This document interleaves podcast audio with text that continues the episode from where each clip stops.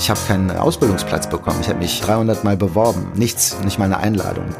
Dann die Perspektive meines Vaters, zu sehen, mit was für eine Souveränität man sich dem Umstand, diskriminiert zu werden, hingeben kann, ohne das als Opfer, sondern eher als Chance zu betrachten. Dann meine Mutter, die wiederum die Perspektive ermöglicht hat, wie das alles aus der Sicht dieser Altnazis aussah, die immer noch so stark geprägt und hart verdrahtet sind in ihrem Unterbewusstsein, dass sie das niemals loswerden können. Diese verschiedenen Blickwinkel haben es mir ermöglicht, eben nicht nur in Schwarz-Weiß zu denken. Nicht nur in Israel ist schlecht oder Palästina ist schlecht, Ausländer sind schlecht oder Deutsche sind schlecht, sondern immer alles auch aus verschiedenen Blickwinkeln zu betrachten. My Grand Story spreche ich mit Menschen, die mit ihrer Lebensgeschichte unser Weltbild auf den Kopf stellen und Schubladendenken eindrucksvoll durchbrechen. Ich bin Yusuf Breschner, Deutsch-Afghane, Flüchtlingskind, Startup-Investor und euer Host. Willkommen bei My Grand Story. Heute mit der Story von Yusuf Hamouda. Yusuf, vielen herzlichen Dank für deine Zeit und die Möglichkeit, sich mit dir austauschen zu können. Du bist aktuell der global verantwortliche Director für die Adidas Running Community. Was ich jedoch an deiner Geschichte so faszinierend finde, ist die Tatsache, dass du auf dem Weg dorthin enorme Widerstände und Widrigkeiten überwinden musstest, auf die ich in diesem Gespräch gerne zu sprechen kommen möchte. Du bist in Palästina geboren und wann nach Deutschland gekommen? Ich bin nicht in Palästina geboren, sondern in Saudi-Arabien, in Jeddah. Das ist gar nicht so weit weg von Mekka. Dort bin ich 76 geboren und bin dann erstmal nach Jordanien gekommen mit meinem Vater und meiner damaligen Stiefmutter. Ähm, die haben sich nämlich kennengelernt und geheiratet im selben Jahr, als ich geboren wurde. und ähm, als wir dann in Amman waren, sind wir 1979 dann komplett nach Deutschland gekommen. Das heißt, ich bin drei Jahre alt gewesen, als ich nach Deutschland kam und dann bin ich in Wuppertal aufgewachsen. Mhm. Und dein Vater kommt ursprünglich aus Palästina. Genau, meine echte Mutter auch, äh, beide aus dem Westjordanland, beziehungsweise mein Vater wurde 1944 geboren in einem Gebiet, äh, das im heutigen Israel liegt. 1944, wie man weiß, war es ja eine sehr heiße Phase in, dem, äh, in der Nahostregion, als Israel dabei war, als Staat gegründet zu werden. Und als sich danach dann natürlich auch alle Nachbarstaaten gegen den neu gegründeten israelischen Staat gewehrt hatten und es dann natürlich zu vielen kriegerischen Auseinandersetzungen kam, in denen auch viele Familienmitglieder involviert waren. Zum Beispiel mein Onkel Ode, äh, ist ein jüngerer Bruder meines Vaters, der war auch als er so drei Jahre alt war, ungefähr dem Alter, als ich nach Deutschland kam, bei einem israelischen Angriff zu nah an einer Fliegerbombe sich aufgehalten und äh, dementsprechend äh, seine Gehör verloren. Aber er war immer so ein toller Onkel und so positiv und so fröhlich immer, auch wenn ich mich eigentlich nie mit ihm verständigen konnte, dass er mir immer das Herz gewärmt hat. Und absurderweise war er immer so dieses gute Gewissen in dieser Zeit, an die ich mich damals noch erinnere, sehr dunkel. Und deswegen habe ich meinen Sohn auch einen Zweitnamen Ode gegeben, um diese Erinnerung aufrechtzuerhalten. Wie dem auch sei. Nachdem also mein Vater und meine Mutter in den 40er, 50er Jahren in, in Israel bzw. Palästina, in dem Fall Westjordanland, geboren wurden, gab es dann aber tatsächlich erst eine Menge typische Bewegungen. Ähm, man wurde hierhin geschickt und dahin geschickt äh, als palästinensische Familie, gerade in dieser Zeit.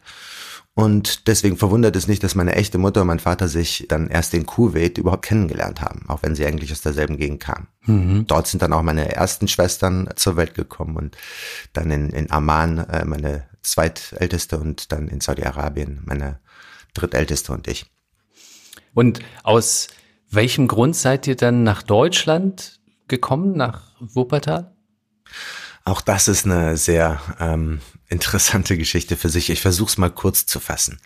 Mein Vater hat Mitte der 70er in Saudi-Arabien durch die Wüste Starkstromleitungen verlegt. Er war als Power Engineer, als äh, Elektriker auch beim Staat Saudi-Arabien angestellt und hat das dann sozusagen in dieser Rolle umgesetzt. Es war natürlich so, dass in der saudischen Wüste Temperaturen vorherrschten, die es einem unmöglich machten, während der tatsächlichen Tageszeit irgendwann mittags äh, da zu arbeiten, weswegen es vorrangig früh morgens und spät abends oder spät nachmittags möglich war. Dafür brauchte man aber irgendeine Art von Möglichkeit in der Wüste zu übernachten, weil sonst wäre der Weg immer so gewesen, dass man halt eben eigentlich nicht zum Arbeiten kommt. Wohnwagen gab es damals noch nicht. Mein Vater hatte davon aber gehört und seine Schwester angerufen, die tatsächlich damals in Wuppertal gelandet ist die meinte, dass es dort äh, diese entsprechenden äh, Wohnwagen gibt. Er hat sie besucht und dann wurde in Wohnwagen ein Wohnwagenhandel aufgesucht und dann in Cash zehn Wohnwagen gekauft mit saudischem Geld. Und das äh, war dann der Beginn, als mein Vater meine Stiefmutter kennenlernte. Sie war nämlich diejenige, die diesen Laden betrieb, den Wohnwagenladen. Lange Rede, die Baustelle wurde abgeschlossen, das Thema Saudi-Arabien für meine Familie besiegelt. Mein Vater ist dann nach äh, Jordanien gekommen und hat dort, ähm, weil er sich mit dem Thema ganz gut äh, auskannte und das spannend fand, den ersten Campingplatz in Jordanien aufgemacht, in Amman, und hatte die abstruse Idee, dass meine echte Mutter und meine Stiefmutter gemeinsam dort mit ihm leben könnten. Das ist, wie man sich leicht vorstellen kann, eskaliert und irgendwann war klar, dass das äh, kein gutes Ende finden würde. Deswegen äh, hat er sich dazu entschlossen, 1979 die Sachen zu packen. Meine drei älteren Schwestern, weil die halt schon alt genug waren, erstmal für ein Jahr in Damaskus bei einem Internat zu parken und mit mir in Wuppertal neues Leben anzufangen. Mhm. Also mit meiner Stiefmutter, ja. Und deine Stiefmutter ist Deutsche, und kam dann auch aus Wuppertal. Nee, die hat auch nochmal eine ganz andere, sehr, sehr intensive Geschichte. Sie ist 1928 in Potsdam geboren, war also gute 17 Jahre älter als mein Vater. Sie war 50, als sie diese zehn Wohnwagen verkauft hat. Er war ungefähr 33, 34. Muss man sich also mal vorstellen, er mit in dem Alter, mit vier Kindern und diese 17 Jahre ältere Frau, die er dann ein halbes Jahr nachdem er diese Wohnwagen gekauft hat, tatsächlich auch geheiratet hatte. Sie war ein Mädchen, was in Deutschland, im preußischen Potsdam ganz radikal als äh, Mädchen der Hitlerjugend aufwuchs, dementsprechend auch begeisterte Nationalsozialistin war. Er ist dann nach dem Zweiten Weltkrieg, vier Jahre nach dem Zweiten Weltkrieg, für diese Nähe zur Partei auch äh, für fünf Jahre in eine russische Kriegsgefangenschaft gekommen und als hübsches deutsches Mädchen im Alter von circa Anfang 20. Ich glaube, es ist klar, was, was äh, dieser Frau dort alles passiert ist und sie kam natürlich entsprechend schwer traumatisiert dann Mitte der 50er wieder zurück, hat dort dann auch ihren ersten Mann kennengelernt und dann irgendwann diesen Wohnwagenladen aufgemacht, den mein Vater dann äh, deutlich später auch übernommen hatte und sehr erfolgreich geführt hatte. Wie dem auch sei, also man muss sich vorstellen, dass dann meine Mutter mit dieser, wenn wir damals halt durch die Stadt gefahren sind, hat sie halt manchmal immer noch Sachen gesagt, wie schau mal, wie die Ausländer dort aussehen oder wenn wir, wenn wir Mensch ärgere dich nicht gespielt haben, hat sie ständig Sachen gesagt, wie wenn sie uns rausgeschmissen hat oder mich rausgeschmissen hat, dann hieß es, äh, das ist mir ein innerer Reichsparteitag oder so. Also äh, die hat äh, ganz klar diesen Nazi-Sprech noch sehr stark drauf gehabt und ähm, war eine sehr interessante Kindheit und Jugend in diesen zwei Polen zwischen dieser palästinensischen Heritage und dieser nationalsozialistischen Prägung äh, aufzuwachsen. Hm, hast du das verstanden, was sie da gesagt hat? Naja, ähm, ja, ich habe das verstanden. Ich habe ja selbst Rassismuserfahrung gehabt und mich deswegen immer wieder sehr gewundert, wie, wie wenig meine Mutter in der Lage war zu abstrahieren, dass das, was sie da sagt gegenüber anderen, eigentlich auch genau das ist, was ich mir immer anhören musste. Und deswegen, es war für mich wahrscheinlich so ein ganz großes Paradoxon, das ich bis heute nicht verstanden habe. Meine Mutter, die so drauf war, sich dann auf einen, am Ende auf einen Mann eingelassen hat, der all diese Stereotypen eigentlich erfüllt, die sie in ihrer Haltung eigentlich äh, zu vermeiden versuchte. Und so hatte ich aber die Chance, aufzuwachsen mit einer Frau, die mir sehr viel Ordnung und Disziplin beigebracht hat, auch wenn es jetzt zynisch klingt, die dabei geholfen hat, dass ich in einen sehr deutsches Mindset mitentwickeln konnte und äh, all diese Dinge, die man heute als deutsche Tugenden bezeichnet, sicherlich tatsächlich äh, von der Pike auf mitbekommen habe, weil sie sehr auf dem Erziehungsstandard des alten Fritz mit, mit viel Gewalt, mit viel psychologischem Druck äh, und solchen Dingen gearbeitet hat, weil sie es auch schlicht und ergreifend natürlich nicht anders kannte und nicht anders wusste. Man muss sich vorstellen, dass sie halt nach all dem, was sie in ihrem Leben hat, mit, erlebt hat, mit 50 Jahren dann mein Vater traf und auf einmal dann mit Anfang 50 Stiefmutter von vier arabischen Kindern war, die kein Deutsch sprachen. Mhm. Das hat sie überfordert. Mit Sicherheit, aber auf der anderen Seite hat sie natürlich in deinem Vater jemanden gesehen. Wahrscheinlich hat sie sich verliebt in ihn. Fragezeichen? Ja, das, davon kann man ausgehen. Davon kann man ausgehen. Und dennoch gibt es eben diese Polarität zwischen dem, wie sie andere, die eben dunklere Hautfarbe haben, angesehen hat. Und gleichzeitig gehe ich jetzt mal davon aus, dass dein Vater eben auch etwas dunklere Hautfarbe hat. Und das wiederum hat sie aber dann so nicht gesehen, sondern sie hat in ihnen dann den Menschen gesehen und nicht die Hautfarbe. Ja, das ist sicherlich äh, genauso, wie du sagst. Das ist ja auch so ein bisschen dieses Grundproblem, was wir in unserem Zusammenleben haben, dass es oft so ist, dass wenn wir die Angst vor dem Ungewissen verlieren und diese pauschale Oberfläche nicht mehr als pauschale Oberfläche, sondern hinter dieser pauschalen Oberfläche diese vielen einzelnen Geschichten, diese Charakter, die Persönlichkeiten erkennen, dass dann die Oberfläche völlig irrelevant wird.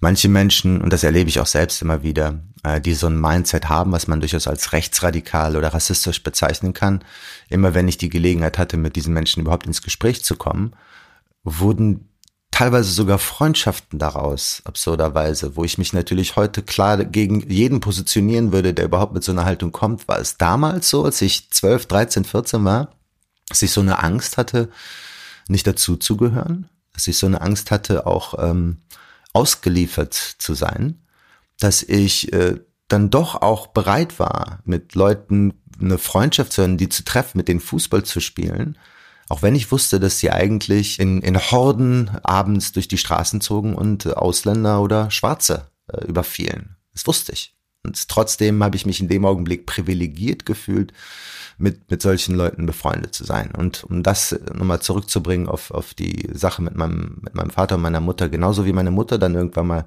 diesen Mann sah, beziehungsweise relativ schnell, muss man dazu sagen, haben dann diese anderen Jugendlichen in mir halt eben nicht mehr den Ausländer gesehen, sondern eigentlich den vielleicht lustigen Typen, mit dem man ja eigentlich auch eine gute Zeit haben kann. Hast du von deiner Mutter auch viel Liebe erfahren oder kam das primär von deinem Vater? Ähm, meine Stiefmutter war nicht wirklich zu liebefähig. Dafür war ihr Leben zu kaputt. Ich würde eher sagen, sie hat in mir sehr viel Sehnsüchte, die sie vielleicht an eine Idee von Familie oder Mutterschaft hatte, gestillt. Ich habe mich dabei eher wie eine Art Objekt gefühlt, das äh, gefälligst ähm, sich geliebt fühlen sollte, aber dabei mehr empfunden, dass ich eine Projektionsfläche war die hat mir da schon sehr gefehlt, zumal ich auch im Alter von eineinhalb, zwei Jahren äh, meine echte Mutter äh, sozusagen von ihr getrennt wurde.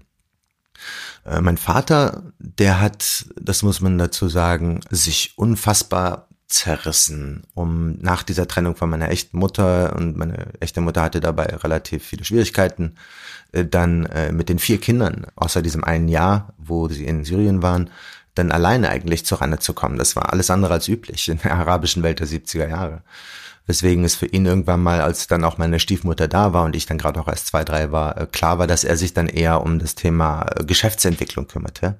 Zumal er auch dann äh, den Laden von meiner Mutter, sag ich mal, gerettet hat, weil der eigentlich so gut wie von der Insolvenz betroffen war und mit seinem Geld, was er aus Saudi-Arabien mitgebracht hat, dann äh, das Ding aufgebaut und sehr erfolgreich weitergeführt hat. Dementsprechend hat er nur noch gearbeitet und hat sich eigentlich überhaupt nicht mehr so wirklich um die Erziehung gekümmert, weswegen ich auch von ihm nicht wirklich viel Aufmerksamkeit bekommen habe. Dementsprechend ist das eine Frage, die ich nicht so wirklich beantworten kann. Ähm, Liebe habe ich wahrscheinlich eher äh, gesucht als gefunden. Hm. Und in dieser zerrissenen Situation, in der man in seiner Kindheit aufwächst. Was hat dir Rückhalt gegeben? Zum einen eben diese Freunde, die wiederum irgendwo auch so eine Polarität aufgezeigt haben. Aber gab es gewisse Dinge, die du gemacht hast, die dir Rückhalt gegeben haben und die dir die Kraft gegeben haben, dass du gesagt hast, hey, hier mache ich etwas, da bin ich voll Yusuf und bin nicht irgendwie zwischen den Welten oder muss mich nicht aufreißen? Ja, das ist eine sehr schöne Frage. Also zum einen möchte ich klarstellen, dass der überwiegende Teil meiner Freunde tatsächlich linksradikale Antifa-Anarchisten waren, politisch betrachtet. Und nur ein ganz kleiner Teil absurderweise, und ich habe es auch eigentlich immer so getrennt und geheim gehalten wie möglich, tatsächlich auch aus einer Ecke Wuppertals kamen, die eben nicht so sehr linksorientiert war. Das Radikal möchte ich an der Stelle vielleicht auch noch mal ein bisschen äh, runtertonen. Es waren einfach äh, Freunde, die sich eher links als rechts gesehen haben. Aber Ich habe mich trotzdem ziemlich isoliert und alleingelassen gefühlt. Das ist schon so. Und ich habe auch, bis ich vielleicht Mitte 20 war, alles in allem eine sehr melancholische Grundhaltung gehabt. Äh, sicherlich kann man dazu auch stellenweise Depressionen sagen, die ich hatte weil die Lebenssituation für mich irgendwie immer unzufrieden war, weil mir genau das fehlte, was du gerade nanntest. Das Einzige, was ich irgendwann mal für mich entdeckte, war die Musik. Ich habe äh, mit 13 angefangen, Klavier zu spielen oder ein bisschen zumindest. Äh, dann Schlagzeug angefangen mit 14 in Bands gespielt, äh, mit einer Vierspur Fostex im Keller, so nacheinander eine Schlagzeugspur, dann eine, eine, eine Orgelspur auf einem alten E-Orgel äh, Gerät, was extrem laut war, äh, was unten so Tasten hatte, womit ich dann die Bassline nachspielen konnte, um dann darüber zu singen. Das waren meine vier Spuren. Mhm. Äh, das hat mir geholfen. Da habe ich also wirklich wochenlang in diesem Keller eigentlich da mein eigenes Ding gemacht und bis heute die Songs am Herzen trage, die ich da produziert habe. Ansonsten waren es meine älteren Schwestern. Äh, die waren zwar, also wir waren jetzt nicht so eng verbunden, dass wir die ganze Zeit zusammen waren, was ja auch klar war, es waren drei ältere Schwestern, die hatten viel mehr Gemeinsamkeiten als ich. Und natürlich war es auch so, dass ich am Anfang von meiner deutschen Stiefmutter verhätschelt wurde, während meine drei Schwestern von meiner deutschen Stiefmutter sehr stark wie äh, Aschenputtel behandelt wurden. Es war wirklich so radikal und extrem. Äh, und das war für, aus vielerlei Gesichtspunkten schwierig. Und dementsprechend musste ich erst ein bisschen älter werden, als meine besonders älteste Schwester da für mich, gleichzeitig Therapeutin, Seelsorgerin, Ersatzmutter und, und, und, war Beraterin. Coach, Mentor, ähm, was dann, als sie äh, Anfang 30 war, ähm, leider ist sie bei einem Autounfall gestorben. Da war ich Mitte 20 und ich muss wirklich sagen, dass das eines der dunkelsten Momente in meinem Leben war, als sie dann weg war, weil das war wahrscheinlich der Punkt, wo ich wirklich eine Art Mutter verloren hatte. Weil sowohl meine echte Mutter als die, äh, mit der habe ich keinen Kontakt mehr, die hat aus verschiedenen Gründen für mich keine Rolle mehr gespielt und meine Stiefmutter, die jetzt auch vor zwei Jahren verstorben ist, da war der Schmerz nicht annähernd so groß wie der Moment, als meine älteste Schwester starb. Mhm. Ähm, so betrachtet war das der Moment des Erwachsenwerdens für mich eigentlich. Und davor gab es die Musik, ein bisschen Sport und ähm, ja viel Aktivismus politischer Art. Jetzt gibt es in deiner Jugend doch wirklich sehr viele unglaubliche Konstellationen. Zum einen dein Vater, der ursprünglich aus Palästina kommt, deine Mutter, die eben die Nazi-Zeit erlebt hat und gleichzeitig eben auch mit diesen, ähm, wie soll ich sagen, diese eigentlich komplett polare Situation mit sich führt und gleichzeitig natürlich euer Vater aufgrund des Holocausts das Land verlassen mussten. Diese Dreiecksbeziehung Israel, Palästina, beziehungsweise davor Deutschland. Hast du dir darüber immer wieder Gedanken gemacht im Sinne dessen, so wie, wie bin ich denn jetzt in diese Konstellation überhaupt hineingeraten, ist ja eigentlich unglaublich. Ja, genau. Das ist tatsächlich, ich kann mich noch genau an den Moment erinnern, wo mir das klar wurde. Und zwar war das, als ich 17 war und meine Wehrdiensteinladung bekommen hatte und dann dieses Schreiben verfasst hat, um mich vom Wehrdienst befreien zu lassen, beziehungsweise um mich für den Zivildienst anzubieten. Als ich dieses Schreiben abliefern musste, das war jetzt äh, in den Anfang 90er Jahren nicht unbedingt viel, also es war sicherlich in den 70er Jahren schwieriger, sich vom Wehrdienst befreien zu lassen, als in den 90ern. Heutzutage gibt's ihn ja gar nicht mehr. Also war es eine ganz spannende Zeit in dieser Gesamtentwicklung des Wehrdienstes. Und als ich da noch dieses Schreiben äh, entwickeln musste, argumentieren musste, warum ich den Wehrdienst ablehne, habe ich nach Argumenten gesucht und habe dabei dann angefangen mal zu überlegen, okay, was kann ich denn erzählen, was jetzt von meiner väterlichen oder mütterlichen Seite aus an Erlebnissen äh, passiert sind, die mir hier ein gutes argumentatorisches Gerüst ermöglichen. Also so bin ich an die Sache rangegangen, wirklich so sehr pragmatisch und taktisch, um dann aber irgendwann mal zu merken, so Moment mal, ich habe ja hier zwei der zentralen Achsen dessen, was in der Weltgeschichte der letzten 100, 150, 200 Jahre komplett schiefgegangen ist, zentral und monumental in meiner Familie verankert. Und jetzt bin ich hier, aktuell jetzt gerade tatsächlich sogar auch in Berlin, damals in Wuppertal, in diesem Land, äh, komplett durch die Welten geworfen und wachse auf in einer Familie, in der diese weltgeschichtlichen Dimensionen so krass nah zusammenkommen, als, als hätte sich das irgendein übergeschnappter Drehbuchautor ausgedacht. Und seitdem ist es schon so, dass ich dann auch äh, sehr stark in mich reinspüre und versuche zu verstehen, was für eine, was für ein Impact diese, diese Herkunft, dieses Erbe eigentlich äh, in mir hat und wie ich damit umgehen kann. Und das hat sicherlich auch eine Menge Trieb entwickelt, eine Menge Drang und Ehrgeiz, äh, mit diesem Erbe etwas zu ermöglichen, was eben auch diese geschichtlichen ähm, tiefen Graben äh, der Menschheit äh, überwinden lernt. Mhm. Und die Erkenntnis beziehungsweise dieser Prozess, der sich aus diesen, wie du so schön gesagt hast, monumentalen Ereignissen in der Geschichte auf dich fokussiert, projiziert haben. Was würdest du sagen, wie sich hieraus dein Weltbild entwickelt hat, herauskristallisiert hat? Das ist deswegen äh, eine sehr spannende Frage, weil es auch genau diese Empathie und Reflexionsmöglichkeit mir ermöglicht hat. Ich beschreibe das kurz. Als Junge mit 100% palästinensischem Background ähm, in den 70er, 80er Jahren in der, sage ich mal, nicht Provinz, aber in ja, so einem kleinstädtischen Umfeld Westdeutschlands aufzuwachsen, da war es damals einfach so, dass alle, die so aussahen wie ich, weitestgehend Gastfamilienkinder waren und dass so eine automatische, schon visuelle Klassengesellschaft war, in der man sich bewegte, weswegen ich immer damit zu kämpfen hatte, ah, dass ich, ähm, als ich ganz klein war, immer weggeschickt wurde vom Hof, wenn ich Fußball spielen wollte. Na, du nicht hier spielen, äh, du gehen weg. Dann B, als ich jugendlich war, mich äh, dann auch für Mädchen interessiert habe, mit dem Klischee konfrontiert wurde, dass viele türkische oder arabische Jungen, äh, die natürlich ein anderes Weltbild mitbekommen haben, bei sich zu Hause eher für eine sehr herablassende, respektlose Herangehensweise an Mädchen bekannt waren. Was für mich bedeutete, dass ich immer, wenn ich dann tatsächlich mal jemanden traf, den ich nett fand oder hübsch fand, mich nicht getraut habe, die Person anzusprechen, weil ich wusste, dass dieses, dieses Stereotyp-Klischee, dass ich betrachtet werde als jemand, der sowieso nur grapscht oder respektlos ist oder Frauen gegenüber keine angemessene Verhalten drauf hat. Alles schwarz-weiß, aber das waren halt so die Dimensionen, in der, der ich aufgewachsen bin. Dementsprechend, äh, als ich 18, 19 war, kam ich nie in die Clubs rein. Das ist ja klar, weil genau aus demselben Grund.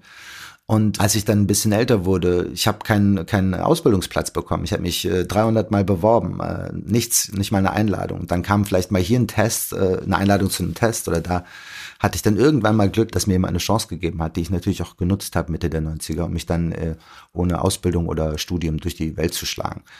Dann die Perspektive meines Vaters, äh, von dem ich auch wusste, dass er extrem zu kämpfen hatte, da sich als Geschäftsmann in, in diesem Wuppertal als Wohnwagenverkäufer durchzusetzen. Aber er hat das wunderbar geschafft, hat mir unheimlich viel beigebracht, zu sehen, mit was für eine Souveränität man sich dem Umstand, diskriminiert zu werden, hingeben kann, ohne das als Opfer, sondern eher als, als Chance zu betrachten. Es war wirklich eine unglaubliche Leistung, die ich da meinem Vater zurechne und äh, bin da sehr, sehr stolz darauf und glücklich darüber, dass ich diese Werte und diese, diese, diese Kraft von ihm lernen durfte.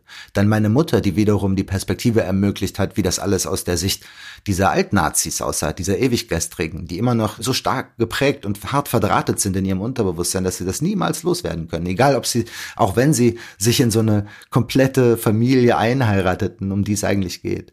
Und diese verschiedenen Blickwinkel, die eigenen Erfahrungen, die Perspektive der Freunde, die vielleicht rechts waren, die Perspektive der Opfer, die Perspektive der Täter, haben es mir ermöglicht, eben nicht nur in Schwarz-Weiß zu denken, nicht nur in Israel ist schlecht oder Palästina ist schlecht, Ausländer sind schlecht oder Deutsche sind schlecht, sondern immer alles auch aus verschiedenen Blickwinkeln zu betrachten. Und diese Fähigkeit, diese sehr stark ausgeprägte Empathie, gepaart mit der Fähigkeit, in Situationen der Aussichtslosigkeit, wo ich mich äh, äh, hilflos, ausgeliefert, ängstlich fühle, eben nicht mich von anderen oder von der Hilfe anderer abhängig zu machen, sondern immer dieses grundsätzliche Gefühl zu entwickeln, dass ich selbst in der Lage bin zu überleben und dass ich niemanden dafür brauche was ich jetzt mal als Resilienz bezeichnen möchte. Ne? Und diese beiden Faktoren gekoppelt, also die Resilienz, äh, die Durchsetzungsfähigkeit, Anpassungsfähigkeit, Widerstandsfähigkeit auf der einen Seite und die Empathie, die Fähigkeit, mich in andere reinzuversetzen, das sind sicherlich zwei Fähigkeiten, die stark aus genau diesem Herkunftsschema entstanden sind und die mir heute sicherlich einen Großteil meines persönlichen und beruflichen Erfolgs ermöglicht haben. Mhm. Jetzt ist es ja so, dass wir gegenwärtig wir haben es gesehen, die USA-Wahlen, 70 Millionen haben für Trump gewählt. Wir sehen in Europa und auf der ganzen Welt eigentlich sehr viele wieder sehr polarisierende Figuren, nach denen gesehen wird. Wie glaubst du, müssen wir als Gesellschaft reagieren, um dem standzuhalten? Trump, aber auch Le Pen, auch unsere Leute von der AfD, auch ein Johnson in, in, in England, aber auch Putin in Russland und, und viele, viele andere, ähm, die machen sich den Umstand zunutze, dass wir in der Lage sind, Angst, Unsicherheit auf einer globalen Skala zu programmieren wie eine Software. Das sind Kenntnisse, Wissen, die wir von nicht nur erst, aber seit Edward Bernays mit seinem Buch Propaganda, ich glaube es war 1928, der da eigentlich mit Hilfe seines Onkels Sigmund Freud das Rüstzeug entwickelt hat, um Menschen auf Skala global zu beeinflussen. Die Idee dabei ist, um meine eigenen Interessen zu vertreten und zu beschützen und sogar zu erweitern, mache ich mir den Umstand zunutze, dass man die Angst von Menschen triggern kann, Unsicherheiten von Menschen triggern kann oder auch sogar künstliche Bedürfnisse erzeugen kann mit Hilfe dieser äh, getriggerten Angst. Und ähm, gutes Beispiel dafür ist eine Werbung, die ich gerade im Fernsehen rauf und runter sehe und wo sich bei mir der Magen zusammenzieht. Sowas wie, natürlich möchte ich meine Haare behalten. Deswegen benutze ich Produkt XYZ. Was im Umkehrschluss genau das bedeutet, nämlich wenn ich das Produkt nicht benutze, verliere ich meine Haare. Was natürlich totaler Quatsch ist.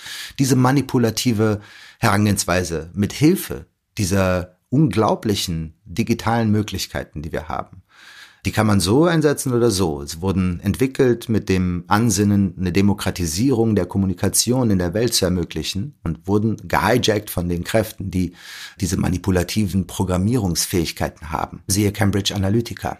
Im Ergebnis sind wir also in einer Welt, in der es tatsächlich möglich ist, mit sehr populistischen, separatistischen, nationalistischen Ideen, also die Idee der Trennung, des voneinander sich Distanzierens, des Abschottens, dass diese Ideen sehr, sehr erfolgreich wurden. Wobei man im Großen und Ganzen im Hintergrund auch all die kommerziellen Kräfte, wirtschaftlichen Interessen, die es in der Welt auch um diese Politiker herum gibt, nicht außer Acht lassen darf. Da spielt das Geld natürlich eine große Rolle. Und diese sehr weiße, sehr männliche, sehr reiche Domäne, in der diese Politik auch logischerweise sehr viel Anklang findet, hat jetzt in diesen letzten zehn Jahren mehr als je zuvor ihr wahres Gesicht gezeigt. Für mich ist das eben ein Prinzip der Haltung. Ich betrachte das, was wir jetzt gerade erleben, als eine, ein Wettkampf der, der Charakter. Wollen wir in einer Welt leben, die sich verbündet, um die gemeinsamen Probleme unserer Zeit zu adressieren, wie jetzt zum Beispiel Covid-19 oder die Klimakrise? Oder wollen wir weiterhin mit einem sehr kurzsichtigen, kurzfristigen Mindset unsere eigenen Interessen beschützen, koste es, was es wolle und uns dabei über die menschenunwürdige Arbeit und Wertschöpfung, die all diesen sehr neoliberalistischen Strömungen anheftet, hinwegsetzen, das ignorieren und einfach äh, unseren schönen kleinen Gewinn mitnehmen, der uns noch reicher macht, als wir ohnehin schon sind. Auch hier wieder schwarz-weiß. Ich glaube, was wir jetzt brauchen, ist A, eine Klarheit darüber, wie gefährlich es ist, wenn wir Leute wie Trump mit ihren absurden, narzisstischen und völlig unsozialen Nachrichten so viel Gehör geben, dass wir diese Bedrohung ernst nehmen und uns noch mehr als Gesellschaft, jeder von uns, gegen diese Art von Mindset zur Wehr setzen. Weil je mehr man, ob es jetzt auf Facebook ist, auf CNN oder auf seinem Twitter-Account, äh, je mehr man solche Aussagen wie die, die er trägt, wie Mexikaner sind Vergewaltiger oder geht doch wieder dahin, wo ihr herkommt, äh, zu irgendwelchen amerikanischen Politikerinnen mit Migrationshintergrund, solche, solche unglaublich rassistischen Botschaften einfach sagen zu dürfen, ohne dass da wirklich was passiert. Also wie lange hat Twitter gebraucht, um solche Nachrichten zu kennzeichnen? Und auch dann nur welche, die jetzt äh, politisch mit Lügen versehen wurden. Das ist wichtig. Wir müssen diese, diese, äh, diese Grenze verändern, was man eigentlich in dieser Öffentlichkeit sagen darf, ohne entsprechend auch Gegenwind zu bekommen. Mhm. Wenn man das so stehen lässt, dann gibt es genug Menschen da draußen, die das dann für den neuen Standard halten und denken, das wäre okay. Ja. Das sehen wir ja auch in der rechten und radikalen Gewalt, die kam. Mhm. Jetzt bist du ein unglaublich reflektierter Mensch, allein aufgrund deiner Geschichte. Wie warst du in der Schule? Hast du zu dem Zeitpunkt schon gewusst, was du machen möchtest, zukünftig als Beruf? Ja, das war sicherlich damals eine der größten Belastungen für mich, die mich auch ähm, auf eine sehr, sehr dunkle Reise geschickt haben. Mein Vater hat mir von klein auf klar gemacht, dass ich gefälligst seinen Laden übernehmen sollte, also den Laden, der damals dann der von meiner Stiefmutter war. Aha. Ich habe auch von Anfang an alles mitgemacht. Als ich klein war, geholfen beim Putzen, dann in der Werkstatt geholfen, in der Werkstatt repariert, selbst Satellitenanlagen irgendwann mal selbst eingebaut oder Gasprüfungen gemacht, äh, Zubehör verkauft, bis ich dann irgendwann mal mit 17, 18 auch auf den großen Messen selbst Wohnwagen und Reisemobile verkauft habe und mir in kurzer Zeit extrem viel Geld nebenbei verdienen konnte. Äh, das hat alles super geklappt. Ich wäre wahrscheinlich auch echt der ideale Kandidat dafür gewesen.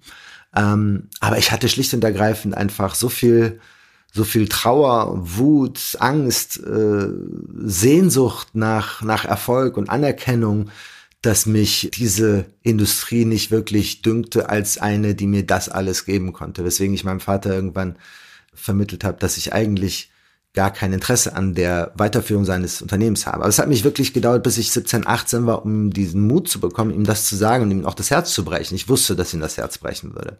Und weil ich so eine Angst davor hatte, habe ich halt recht früh angefangen, mich zu betäuben. Drogen zu nehmen, äh, mich von der Realität zu verabschieden und so eine Parallelwelt aufgebaut, die in der Zeit von 14, 15 bis ich sicherlich Anfang 20, 22, 23, auch weit noch in meinen ersten beruflichen Laufbahn hinein, doch äh, sehr, sehr große Herausforderungen mit sich brachte, wo ich immer wieder in Situationen kam, wo ich äh, kurz davor war, auch irgendwo in mein Leben zu fallen auf eine Weise, die von der ich mich nicht hätte erholen können. Mhm. Und viele Freunde weil mir immer klar war, ich will lieber Musiker werden und, sage ich mal, Generation X-Versager, wie es damals irgendwie schick war, als mich irgendwie dahinzustellen mit einem Anzug und einer Krawatte irgendwelchen Leuten irgendwelche Wohnwagen aufzuschwatzen. Das war so das Bild. Mhm. Dementsprechend wusste ich ganz genau, was ich nicht wollte. Okay. Und was ich wollte, war Musik. Verstehe. Aber dieser Moment, dass du den Erwartungen deines Vaters nicht entsprechen wolltest und ihm das dann auch mitgeteilt hast, Kannst du das so ein bisschen beschreiben? Ist dir dann eine Last von den Schultern gefallen oder hat es da im Grunde noch so eine Nachperiode gegeben, wo du immer noch mit dir gekämpft hast? Es gab so einen einschneidenden Moment. Irgendwann im Februar 1992, glaube ich, war das oder 93. Nee, es muss sogar 96 gewesen sein, weil es war nach meinem Abi, genau, 96. Das war der Höhepunkt meiner ersten Phase, wo ich ähm, mit allerlei Hilfsmitteln versucht habe, mein Bewusstsein so weit zu dekorieren, äh, dass man in einem Lala Wunderland äh, sprechen kann. Und das habe ich dann so konsequent durchgezogen, dass ich irgendwann mal einen Moment gekommen bin, wo ich auch den Kontakt zur Realität verloren habe. Es gab so ein Incident, wo irgendwo zwischen vielen Freunden, Polizei, äh, meiner Mutter, meinen Schwestern, irgendwie habe ich da so es hingekriegt mit so einer Aktion, alles auf eine sehr, sehr bizarre Weise miteinander zu verweben. Und ähm, irgendwann werde ich die ganze Geschichte mal aufschreiben, weil es schon sehr, sehr schräg.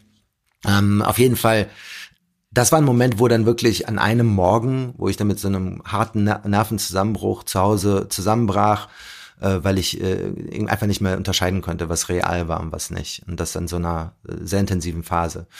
Circa ein halbes, dreiviertel Jahr, nachdem ich mein Abi gemacht habe. Und dann ähm, ist mein Vater dann irgendwann nach Hause gekommen, weil ich ihn anrief, weil ich damals der Annahme war, dass meine Mutter in großer Lebensgefahr schwebte, was nicht der Fall war. Und äh, er hat mich dann einen Tag später äh, zu seinem Arzt genommen und wir hatten dieses Gespräch in seinem Auto, wo ich ihm wirklich mal ganz erzählt habe, dass ich nicht nur gekifft habe, sondern dass ich so ziemlich alles ausprobiert habe, was es damals so gab und dass ich eigentlich viel tiefer in der in der Misere war, als man dachte und ich eigentlich froh war, einfach mal Klartext zu ziehen. Und in diesem Zuge dieser Offenbarung habe ich ihm gleich dann auch miterzählt und mit klar gemacht, dass ich auch keine Lust habe, seinen Laden zu übernehmen. Und in dem Zuge war es halt für ihn so, dass er dann mit einem Blick sehen konnte, was die Zusammenhänge waren. Und in dem Augenblick war er einfach nur froh, dass ich am Leben war, dass ich ähm, wieder klargekommen bin. Und es war einfach viel wichtiger für ihn, mich am Leben und einigermaßen glücklich zu sehen, als äh, dass er dann sein Lebenstraum von mir als Nachfolger seines Unternehmens Imperiums, äh, dass das funktioniert. Und das war ein ganz wichtiger Moment. Und seitdem haben mein Vater und ich Klarheit darüber, dass ich äh, einfach einen eigenen Weg gehe. Und da ich den ja jetzt äh, mit äh, im Rückblick gesagt auch als äh, sehr erfolgreich äh, betrachten kann, mhm. äh, ist er da jetzt trotzdem glücklich mit mir. und war das für dich eine wahrscheinlich eine komplette Erleichterung, ihm das mitgeteilt zu haben und dann auch seine Reaktionen zu widerfahren. Das war eine unglaubliche Erleichterung. Das war so wie ein Himalaya fällt von meinem Gewissen ab. Das war so wie nach, nach 19 Jahren, 18 Jahren das erste Mal das Gefühl zu haben, dass man, dass man Herr, Kontrolle über sein eigenes Leben haben darf. Mhm. Dass man eine Vision für sein eigenes Leben stricken darf. Frei ist. Genau, diese Freiheit. Mhm. Werde ich nie vergessen. War das dann der Auslöser für dich, dass du gesagt hast, okay, jetzt habe ich nicht mehr die Bürde, den Erwartungen meines Vaters zu entsprechen und jetzt habe ich mein Abi hinter mich gebracht, jetzt will ich mich voll der Musik hingeben oder wie waren dann die nächsten Schritte? Leider nicht. Vielleicht auch zum Glück nicht. Weil ich glaube, mit meiner damaligen Kondition, wenn ich mich da voll dem Musikthema gewidmet hätte, hätte ich es wahrscheinlich genau wie Kurt und äh, Amy nicht über das Alter von 27 hinaus geschafft, muss ich ehrlich zugeben. Ähm, irgendwas in mir hat trotzdem versucht, meinem Vater gerecht zu werden. Weswegen ich in der ersten Phase danach wie bescheuert jeden Job, den man sich nur vorstellen kann, der, der irgendwie ums Überleben geht. Von Leiharbeit in einer Fabrik, äh, Autoscharniere schleifen, äh, Duschschläuche in Verpackung packen, Pizzas ausliefern, bis hin zu auch, sag mal, an der Grenze zur Legalität stattfindenden Dinge für andere, in Anführungszeichen, Freunde zu tun um eben unabhängig zu sein, um meinem Vater zu zeigen, ich brauche auch dein Geld nicht, ich, ich kann das schon selbst das war sozusagen der Einstieg in diese Freiheit und hat erstmal äh, natürlich Spaß gemacht, weil man frei war, aber auf der anderen Seite hat man auch mal geschmeckt, was es eigentlich heißt, seinen eigenen Unterhalt zu bekommen. Es war so hart und so anstrengend und so frustrierend und deprimierend, dass ich relativ schnell gemerkt habe, okay, ähm, ich muss, muss mich wieder an das orientieren, was ich eigentlich will. So habe ich einen Weg gefunden über die Wirtschaft, über das Marketing mich äh, dann doch in die Musikindustrie zu bewegen. Zwar nicht als Künstler, aber zumindest mal in dem Kontext. Also habe ich das, was mein Vater von mir wollte, nämlich ein guter ähm, Kaufmann zu sein, wenn man so möchte und das, was ich selbst wollte, nämlich in der Musik äh, mich verwirklichen, zusammenbrachte. Und dann fing meine Karriere in der Musikindustrie an. Das war dann ja so 98, 97, als ich bei Pixel Park damals äh, anfing und dort dann mich wiederum mit meiner Musikbegeisterung und der digitalen Fähigkeit unter anderem so so so Bands wie Toten Hosen als Berater zur Verfügung stellen durfte. Hm. Das äh, 99 bei der EMI fing das dann professionell an sozusagen. Du hast erzählt, du hast 300 Bewerbungen ausgesendet. Was hat dich dazu getrieben, nicht aufzugeben und zu sagen, okay, dann funktioniert's halt nicht in der Medienbranche, dann muss ich mich irgendwie anders orientieren? Na, ganz einfach, weil ich mir selbst und meinem Vater versprochen habe, dass ich es auch auf meinem Weg schaffe. Und das war einfach genau diese Resilienz, diese Fähigkeit, immer wieder sich neu zu erfinden. Weil wenn du am Ende des Tages so gut wie nichts mehr hast, was du verlieren kannst oder wo du, wo du noch drunter kommen kannst, weil wenn du tatsächlich mal von sechs bis zwei in der Fabrik und dann von vier bis Mitternacht in einem Pizzataxi gearbeitet hast, dann, dann weißt du ganz schnell, dass du aus dieser Nummer rauskommen willst. Und äh, ich wusste ganz genau, warum ich keine Chance krieg, weil ich halt einen arabischen Namen habe und weil das Klischees sind, die halt damals so entwickelt sind. Und ich muss einfach nur so lange warten, bis mir irgendjemand eine Chance gibt, weil ich wusste genau, wenn mir jemand eine Chance gibt, wenn mir jemand einfach die Möglichkeit gibt, derjenige zu sein, der ich bin und nicht mehr auf meinen Namen und auf meine Hautfarbe achtet, dann werde ich erfolgreich sein, weil ich all das mitbringe, von dem ich anfangs erzählt habe, dass es mich ausgemacht hat, was die anderen eben nicht mitbringen, weil sie ein anderes Backup hatten. Mhm äh, ein anderes ähm, Aufwachsen. Und mhm. das hat dann irgendwann tatsächlich auch genauso funktioniert. Aber ich war dann natürlich auch so ehrgeizig und so committed und so diszipliniert und so am Start in diesen Praktika, dass da auch keine Frage aufkam, dass ich das wirklich ernst meinte. Und äh, dementsprechend habe ich positives Feedback bekommen und wurde dann auch fest eingestellt und, und so weiter und so fort. Verstehe, dann warst du bei Pixelpark und fast forward bist du jetzt bei Adidas Jahrelang hast du als Global Director of Culture und Community gearbeitet. Wie waren die Stationen bis dahin? Also du hast dich ja ein Stück weit auch von der Musikbranche dann getrennt, weil du ja eher in den sportlichen Bereich gegangen bist. Was, was waren da so die, die wesentlichen Motivationen? Also die Motivation aus der Labelindustrie im Jahr 2001 zu gehen, waren einmal, weil ich mit dieser Copyright-Strategie dass äh, wir legen so, so Kopierschutz auf die CDs, damit die Leute diese CDs nicht mehr rippen können, nicht einverstanden war, die, die, die Konsumer zu, zu kriminalisieren, äh, anstatt zu verstehen, dass es ein neues Bedürfnis gab. Das hat mich extrem gestört und diese Haltung hat dazu geführt, dass ich mich dann eher selbstständig gemacht habe. Das war das Erste. Das Zweite war aber auch, dass es 2001 im Mediapark in Köln ein Casting für diesen neuen Musiksender Viva Plus äh, gegeben hat, wo ich mich dann als Abteilungsleiter der Digital-Unit äh, der EMI, die wiederum direkt neben dem Viva-Gebäude am Mediapark in Köln war, damals war dann dieser Castingwagen und ich habe mich dann da im November 2001, äh, 19 Jahre her, äh, da in diese Schlange gestellt, die irgendwie 100 Meter lang war. Und ich habe es tatsächlich geschafft, dass mich keiner von meinen Kollegen beim zum Pizzaladen gehen irgendwie entdeckt, bis ich kurz bevor ich dran war, kam dann tatsächlich, tippt mich jemand an die Schulter und genau mein Chef, Dr. Karl Mahlmann, äh, steht vor, der, vor mir. Übrigens einer derjenigen, der die Charts mit erfunden hat. Eine absolute Legende, ganz, ganz toller Mann, ganz toller Mentor und der mich ge A, gefragt hat, was ich da mache und B, dann zur Sau gemacht hat, wieso ich mich bei so einem Quatsch einstelle. Ähm, naja, ich habe den Job als Viva-Moderator bekommen. Äh, das war dann der zweite Grund, warum ich mich von der Musikindustrie verabschiedet habe, wobei es ja nicht wirklich ein Abschied war. Ich war ja dann noch gut zehn Jahre, also ein Jahr lang als Viva-Moderator, hat nicht so gut funktioniert ähm, dann bin ich 2002, Ende 2002 raus und habe dann meine eigene Company gegründet, Panorama 3000, äh, mit einem Spezialfokus auf Musik und Digitales im Marketing-Kontext. Und da das genau die Dinge waren, die 2001, 2002, 2003 nach dem ersten Dotcom-Crash richtig am Boden waren, was erstmal nicht so leicht da Kredite für zu bekommen, den Laden aufzumachen, aber irgendwann habe ich es auch mit Hilfe meiner ältesten Schwester geschafft, hat mir geholfen, einen guten Businessplan zu schreiben. Sparkasse hat mir damals 25.000 Euro gegeben und damit habe ich dann halt ein sehr erfolgreiches Geschäft aufgebaut, weil in der Musik- und Entertainment-Industrie zwar unheimlich viele Leute rausgegangen sind, aber Marketingbudgets eigentlich am Ball blieben. So fehlte es an, an Leistungsfähigkeit und Kapazität, aber Budget war da. Dementsprechend ähm, habe ich da genau diese Lücke füllen können und diese Company aufgebaut. Bis ich 2006 in diesem Bestreben, in dieser Musikindustrie, die ich damals ja dann aus so vielen verschiedenen Perspektiven kennenlernen konnte, aus der Produktion, aus Label, als Musiker selbst, im Fernsehbereich, Medien, also ich konnte sehr holistisch auf diese Musikindustrie schauen und habe dann äh, versucht mit zwei Freunden, Alexander Gorni und Andreas Jacobi, die Revolution der Unterhaltungsindustrie-Wertschöpfungskette zu wagen. Wir haben dann mit Hopnox 2007, 2008 äh, ein neues Startup aufgemacht, mit viel Geld, auch gleich weltweit aufgestellt.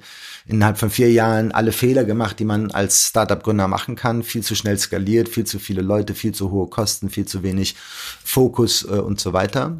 Und als ich dann damit gescheitert war, 2009, 2010, das war ebenfalls eine sehr dunkle Zeit, weil ich dann da auch aus meiner eigenen Company entlassen wurde. Am 23. Dezember wurde mir die Kündigung von dem eingestellten Anwalt, der Geschäftsführer war, dann in den Briefkasten geschmissen. Und dann gab es über MTV Networks ein paar Jahre, ein paar Jahre Freelance Brand Strategist für Pharma, Tabak, Banken. Die dunkle Seite, viel Geld, aber auch viel Widerstände in mir drin, weil ich gemerkt habe, dass ich gerade dabei bin, mich komplett in so eine Person zu verwandeln, denen alles egal ist und äh, nur das Geld zählt. Und dann angefangen, das zu verändern. Und dann kam diese Möglichkeit mit Adidas an einem Wochenende dem Marketing-Team eine Berlin-Tour zu geben. Und aus diesem Berlin-Tour-Ding hat sich der Job als erster Key City Activation Director 2014 Content ergeben, den ich dann angeboten bekommen habe und natürlich auch sehr gerne angenommen hatte. Der Rest ist äh, bis hierhin dann Geschichte. Und morgen oder übermorgen hast du dann deinen letzten Tag. Was schwebt dir jetzt als nächsten Schritt vor? Ich werde ähm, zu einer der globalen Lead-Agenturen von Adidas wechseln, Act 3, und dort den Geschäftsbereich Brand Marketing und Strategy als Geschäftsführer übernehmen.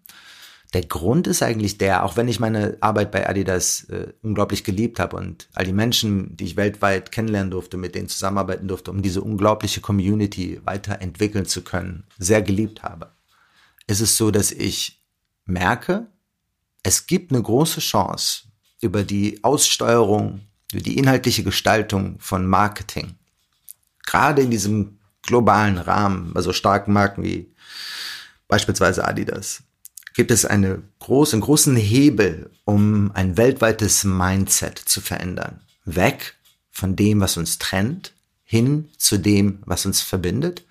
Weg von dem, was unsere Ängste schürt und unsere Unsicherheiten ausnutzt, hin zu dem, was unsere Hoffnung inspiriert und uns an uns selbst glauben lässt.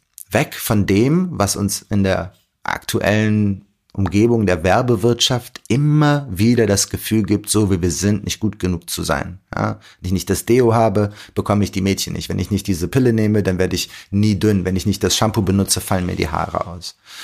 Ähm, da müssen wir weg von. Das halte ich für verwerflich. Und ich wünsche mir in einer Welt, in der Marketing genauso mit Verantwortlichkeit und Accountability betrachtet wird, wie die Arbeit an Diversität und Inklusion, wie die Arbeit an Sustainability, weil dem liegen überall eigentlich dieselben Ideen zugrunde, nämlich einem, einer, einer Idee von Charakter, von Werten, auf die wir uns als Gesellschaft verbinden ähm, und auf, auf die wir uns als Gesellschaft committen. Und wenn wir diese Werte entsprechend auch in der Wirtschaft, wie schon eben gesagt, entlang unserer eigenen Wertschöpfungskette anwenden, dann ähm, zu paaren mit Botschaften, die inspirieren, die uns verbinden, die uns stärken, dann haben wir eine große Chance, diesen marktschreierischen, populistischen, nationalistischen Tendenzen was entgegenzusetzen. Mhm. Davon hatte ich auch anfangs gesprochen. Und das möchte ich als meine Mission betrachten. Und ich glaube, dass ich das innerhalb einer Marke weniger tun kann, als in der führenden Rolle einer großen Agentur, wo ich viele verschiedene Marken, viele verschiedene Marketing-Teams dabei beraten kann, wie sie diesen Wandel hinbekommen.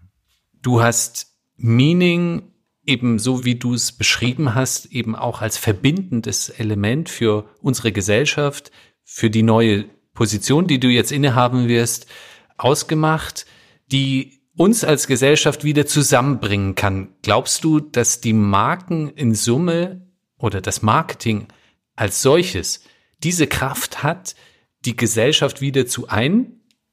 Ja, das glaube ich. Es ist zwar traurig, aber es ist, wenn wir uns anschauen, wo die Welt heute steht, können wir sagen, es gibt zum einen politische Leitideen oder die Religion als Leitideen für ein Konzept, wie wir zusammenleben. Gab es in den letzten 100 Jahren in der Politik irgendwelche Ergebnisse, die dazu geführt haben, dass wir uns jetzt weniger hassen als noch vor 100 Jahren? Ich wage das, sage ich mal, ansatzweise zu bezweifeln. Es gibt sicherlich zumindest mal eine europäische Idee, ähm, aber auch die ist viel mehr aus einem kommerziellen Gedanken heraus entstanden, als aus wirklich einem gesellschaftsverbindenden Gedanken heraus. Ich persönlich würde behaupten, die Politik ist genau in diesem Bestreben, die Menschheit zu vereinen, schlichtweg gescheitert. Ganz im Gegenteil. Wir haben jetzt mehr rechtsradikale, separatistische, nationalistische, populistische Tendenzen, politische Ergebnisse weltweit als je zuvor die Weimarer Republik mal in Deutschland ausgeklammert. Da war das vielleicht noch mal ein bisschen schlimmer. Und ich bin auch generell der Meinung, dass das in Deutschland äh, noch ein bisschen besser aussieht, wo jetzt mal die rechte Fraktion in äh, Spitzenzeiten bei 20 Prozent liegt, was in anderen Ländern noch deutlich höher, also zumindest in Europa ist.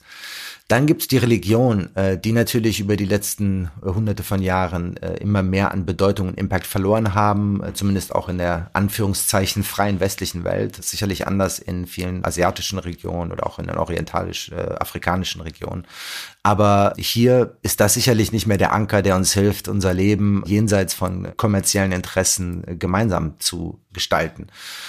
Bleibt also die Wirtschaft. Ähm, das Geld, wie wir wissen, bewegt viel, mhm. gerade im Bereich Religion, noch mehr im Bereich Politik. Also die Kraft dahinter ist eigentlich die, das Geld. Und dementsprechend äh, muss man sich anschauen, wie mit Geld eigentlich äh, Werte geschaffen werden. Da kann man jetzt Werte auch hybrid betrachten. Einmal tatsächlich als Wert von Asset, Geld und, und Cash und Werte im Sinne von Core Values, was uns verbindet, nach welchen äh, charakterlichen Disziplinen oder Grundhaltungen wir uns äh, begegnen. Mhm. Und wenn wir jetzt äh, die Macht des Geldes, und damit meine ich vor allem auch dann jetzt das Marketing im Speziellen, anschauen und überlegen, wie wir das nutzen können, um genau die von mir eben genannten verbindenden Ziele zu erreichen, dann glaube ich, dass die großen Marken, die großen Influencer, die großen Marketingbudgets eingesetzt werden können, um eine völlig neue Haltung, um Ehrlichkeit, Transparenz, Zusammenhalt, äh, Nachhaltigkeit zu stützen, modern zu machen, groß zu machen, genauso wie wir vor, keine Ahnung, 20 Jahren oder 15 Jahren Geiz ist geil gelernt haben und dann eine ganze Generation diesem völlig bescheuerten Gedanken unterlegen ist, genauso können wir das auch andersrum machen. Und dann wird sich auch die Politik wiederum an das orientieren, was von der Wirtschaft erfolgreich präsentiert wurde. Und daran glaube ich. Dementsprechend glaube ich auch, dass ich wahrscheinlich mehr äh, äh durch, äh, also mehr bewegen kann in der Rolle des als Marketier, als wenn ich in die Politik gehen würde. Unglaubliche Geschichte, vor allem auch die Dinge, die du aus eigener Erfahrung erlebt hast und die dir wiederum dann den Trichter gegeben haben, hier deinen eigenen Lebensweg, aber eben auch deine unterschiedlichen Ansichten hinein zu projizieren, das finde ich war ein, war ein großartiges Gespräch und dank dir sehr, sehr herzlich auch für die Offenheit. Hast du diese Offenheit, die du jetzt an den Tag legst, über eben deine familiären Verhältnisse zu sprechen, hast du die schon immer gehabt oder ist das erst jetzt so mit dem gewissen Alter, heißt 40 plus, gekommen, so dass du eben auch wesentlich gelassener auf diese Zeit zurückblicken kannst? Ich habe die Offenheit schon immer gehabt, weil sie mir dabei geholfen hat zu erklären, warum ich so bin, wie ich bin.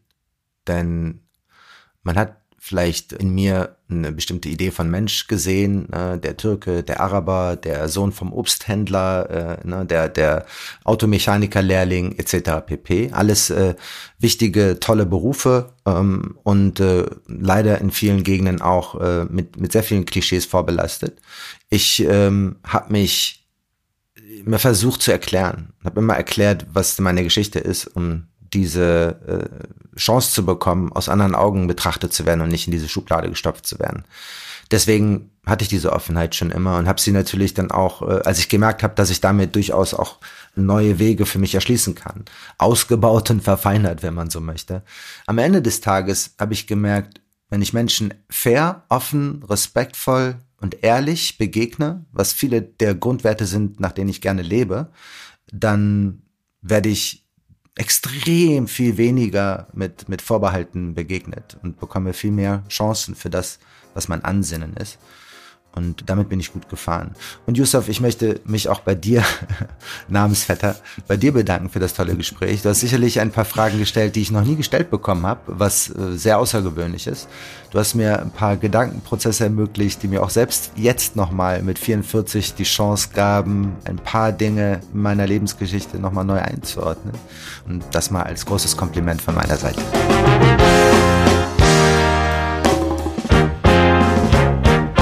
Falls euch die Episode gefallen hat, würden wir uns riesig freuen über eine Bewertung oder einen Kommentar in eurer Podcast-App. So könnt ihr auf ganz einfache Art und Weise unser gemeinnütziges Projekt unterstützen und bekannter machen.